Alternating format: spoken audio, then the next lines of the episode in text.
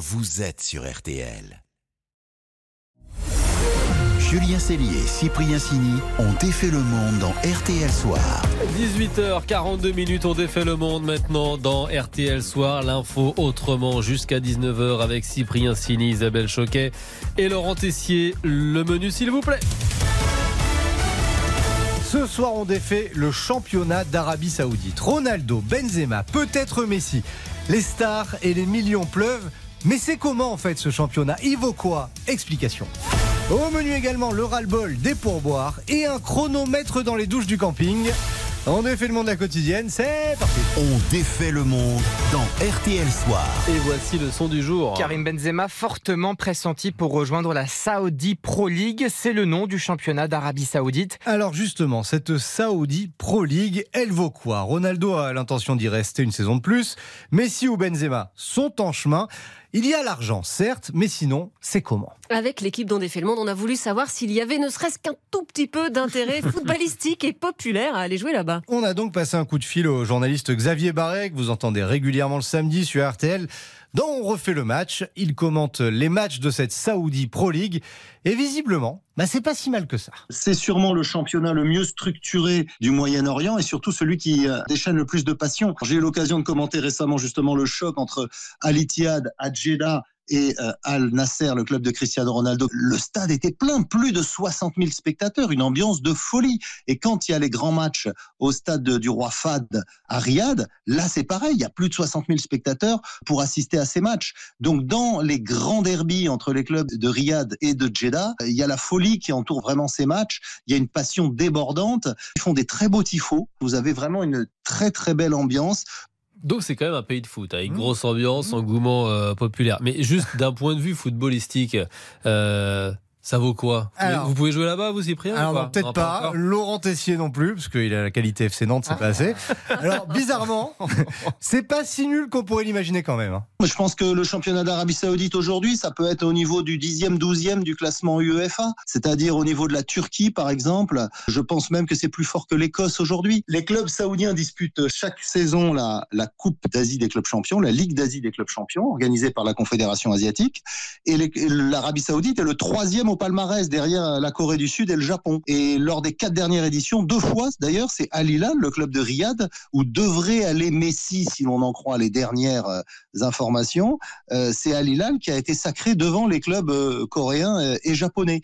Donc il y a une vraie qualité de, football dans le championnat saoudien. Et on l'a vu d'ailleurs lors de la dernière Coupe du Monde, où l'équipe nationale d'Arabie Saoudite a quand même été la seule à battre les futurs champions du monde argentins. Et avec des Messi et des Benzema, même en fin de carrière, bah, le niveau va encore augmenter. Messi, ça reste 15 buts et 16 passes décisives en Ligue 1 cette saison, et Benzema 19 buts en Ligue 1. Et ce qu'est en train de faire l'Arabie Saoudite, euh, s'acheter un grand championnat, mm. c'est pas ce qu'a tenté de faire le Qatar il y a 30 ans, c'est parce que ça n'a pas été un grand succès. Ah, tout à fait, vous avez une bonne culture euh, ah bah, footballistique, Julien. Je dis pour ça. Hein. sauf que si ça n'a pas marché avec le championnat qatari, bah, c'est pour une bonne raison. Beaucoup de champions des années 90 ont fini leur carrière au Qatar, comme Gabriel Batistuta, Marcel Desailly, Christophe Dugarry. Mais au Qatar, il n'y a pas le soutien populaire, la passion qu'il y a pour euh, le football en Arabie Saoudite.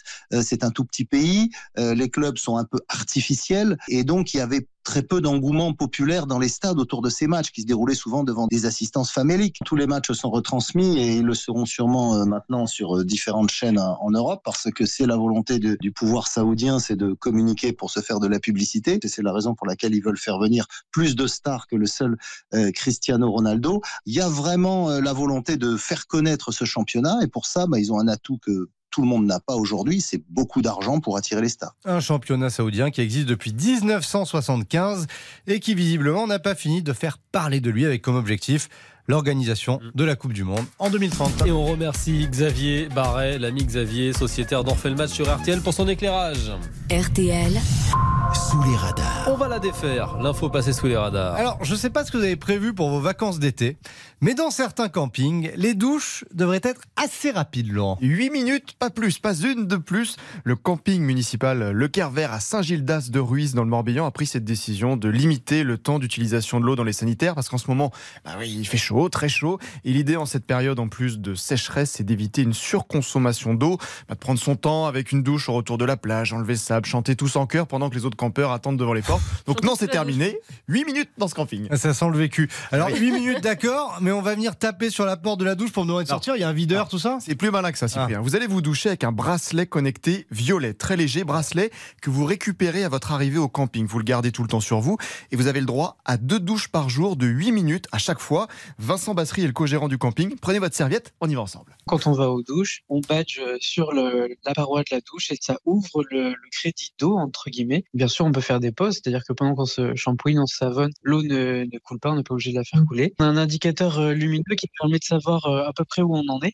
Et donc, euh, on a un rappel, le, le feu passe du vert à l'orange et au rouge en quelque sorte, et ça nous permet de savoir combien de temps il reste. Et le co-gérant insiste là-dessus, ce n'est pas de la répression, les vilains campeurs, non, c'est vraiment une décision pour calmer ceux qui abusent. En pleine euh, restriction d'eau l'année dernière, on a eu quand même beaucoup de, de feux, de départs de feu en Bretagne. Et euh, on voyait ces panaches de fumée à côté des, des campeurs qui remplissaient des bassines d'eau pour nettoyer la voiture ou nettoyer le paddle. Et c'était pas vraiment très responsable. Et les premiers alors, attendez juste, comment on fait s'il nous reste de. On n'a pas fini se. Eh ben rincer tant pis. Tant pis. Si vous avez une bouteille d'eau euh, dans la toile de tente, ça va servir. Ça va, vous passez pas des heures au shampoing tous les Bah deux. non, là. euh, nous, on n'est pas concernés. Ça, c'est un coup bas, Isabelle. Pardon. Non, mais, euh, On n'a pas de cheveux avec Laurent, je C'est précise. factuel. En tout cas, les premiers retours au camping sont positifs. Il n'y a plus besoin d'attendre de longues minutes au bloc sanitaire pour avoir une douche qui se libère, mais surtout un avantage économique, la facture d'eau qui diminue, la surconsommation avait coûté lors de la dernière saison 8000 euros au camping. Allez, une petite pause et puis on défait le monde continue dans RTL Soir avec le pourboire qui se fait de plus en plus rare. À tout de suite.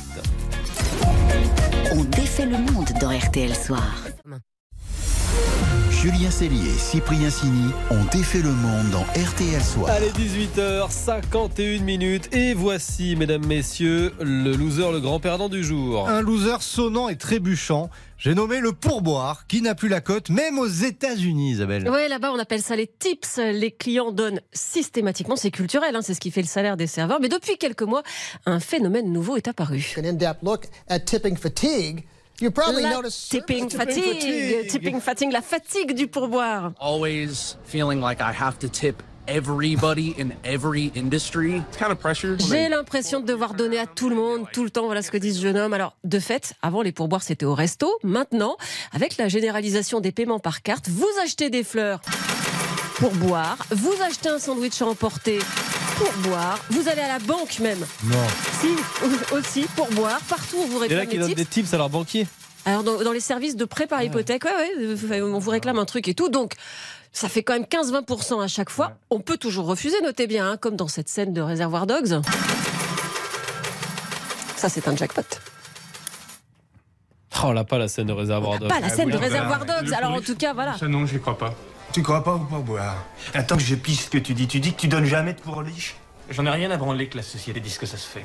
Ouais, bah, enfin quand même, ça fait désordre parce qu'il y a aussi ce qu'on appelle guilt tipping, la culpabilité du pourboire. C'est un peu la honte. Bref, Faut que tu craches, faut que tu payes, faut que tu craches, faut que tu payes. les Américains donnent, mais quand même, ils en ont un peu Mais marre. alors, le plus simple à la fin, ça serait pas qu'il y ait plus de pourboire, faudrait juste un salaire, quoi. Alors ça, c'est dans le programme de Joe Biden, figurez-vous. Mais les serveurs sont pas trop pour.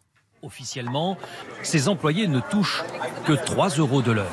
Mais avec le pourboire, les salaires grimpent en fait en moyenne à 23 euros de l'heure. Et même si les pourboires ont baissé, bah, ça reste quand même assez rentable. D'ailleurs, c'était encore comme ça chez nous dans les années 70. Et certains serveurs ne voulaient pas être salariés. Non, parce qu'en plus, on vient s'ajouter à cela, ce qu'on appelle nous le petit tronc. C'est le pourboire, voilà. Ah, il y avait le service et le pourboire.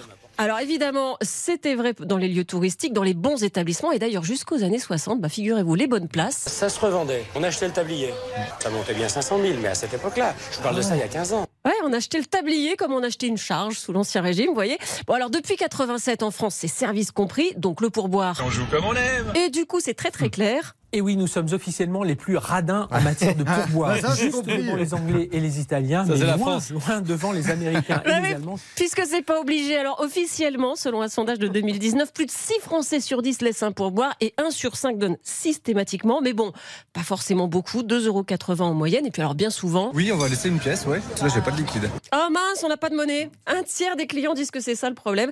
C'est pas complètement faux. Depuis le Covid, on fait tout en sans contact, mais on peut donner par carte, notez. Et même Ouais. depuis l'an dernier, Les pourboires défiscalisés vont-ils changer la vie des serveurs? C'est tout bénef pour les serveurs et les restaurateurs, hein, défiscalisé quand on paye par carte. Mais bon, malgré ça, le pourboire en France, ça reste un truc de touriste. Nous, on a un peu des oursins dans les poches. Une vérité pas forcément facile à admettre. Les Français se disent plus exigeants. Ben voilà, on n'est pas des pinces, on est juste exigeants. en fait. Comme vous avez dit tout à l'heure, bah, c'est pas obligé. Ben voilà, c'est ça. Ça résume bien les choses. Le des infos pour briller au dîner. Oh là là là là là là là là mais que c'est serré. C'est le tie break Isabelle face à Laurent. Le match des infos pour briller au dîner. Qui va gagner Qui va prendre l'avantage Ah oui, parce que ce c'est un événement. Après plus de 150 émissions depuis fin août, ils sont à égalité parfaite. C'est extraordinaire. 77-77. Laurent au service ce soir avec Emmanuel Macron au Mont-Saint-Michel. Oui, mon info pour briller, c'est que le Mont Saint-Michel a servi de modèle pour le monde du cinéma. Vous ne vous en êtes peut-être pas rendu compte. Le château emblématique du film d'animation de Disney Réponse a été imaginé à partir du Mont Ah bon? Saint-Michel. Eh ouais, il a également servi aux équipes du Seigneur des Anneaux Minas Tirith, la grande cité fortifiée capitale du royaume du Gondor. Eh ben c'est le Mont Saint-Michel aussi. Donc ces détails ne vous échapperont pas quand vous allez revoir ces films. Vous pourrez appuyer tout de suite sur pause pour frimer devant la famille, devant madame, les amis. Le Mont Saint-Michel, Bretagne ou Normandie euh, Laurent Alors, si tu veux failloter, là, tu dis Bretagne, bien Moi, je sûr. dirais toujours la Bretagne. Ouais, C'est la Normandie, officiellement c'est la Normandie. Il est bien placé pour gagner. des points, hein. Alors, Allez, placez Isabelle. Isabelle qui va tenter de briller avec la victoire de Yannick Noah à Roland Garros. Au cas où vous étiez sur la Lune, c'était il y a 40 ans exactement aujourd'hui. hein. Et mon info, c'est que Yannick Noah a failli arrêter le tennis deux semaines seulement avant le tournoi. Il l'a raconté dans Le Monde. Il participait à la Coupe des Nations à Düsseldorf et il s'ennuyait ferme. Il dit, oh, et puis merde, je rentre à Paris, ça c'est ce qu'il raconte. Et là, il appelle son meilleur pote, Moulino, ça s'invente pas. Moulino qui jouait de la batterie, lui dit, écoute, avec mes économies, on peut s'acheter une petite baraque au Cameroun. Je me mets à la guitare, on monte un groupe et j'arrête le tennis. Et là, l'autre lui répond, arrête tes conneries, joue Roland, on verra après. Noah dit, c'est l'une des seules fois où Moule m'a donné un conseil judicieux. Au lendemain de sa victoire, bah, il a été suspendu deux mois hein, pour avoir quitté Düsseldorf et il n'a pas pu jouer Wimbledon. Ah là là, elle est Je pas mal cette info pour briller. Moi, je savais pas ça non plus. Non, non, pas Ah mal. Ah, vous êtes mal, hein, faut choisir le. Oh, je suis désolé Laurent là, mais Ah. je vais donner le point à Yannick Noah. Même si je répète Mont Saint-Michel Bretagne, Mont Saint-Michel Bretagne, non, ça marche pas. Bon, le prénom dans Isabelle reprend Mont main. Saint-Michel en Normandie. Voilà. Merci à tous les deux et évidemment donc point pour Isabelle 78, 77 77 Je vous on, C'est pas gagné. on tient les comptes. Merci les amis d'ont défait le monde. Rien. On se retrouve demain. Avec Allez, plaisir. à demain. 18h40 pour de nouvelles aventures dans RTL Soir. On va marquer une toute petite pause. Ensuite, il y aura la météo de, de Louis. Bon, c'est un copier-coller de celle d'hier hein, et puis de celle de demain. Et puis, il y aura le journal de 19h. À tout de suite sur Je vous RTL. dis qu'au nord, c'est beau et Cellier, au sud, c'est pas beau. J'ai la carte de Sini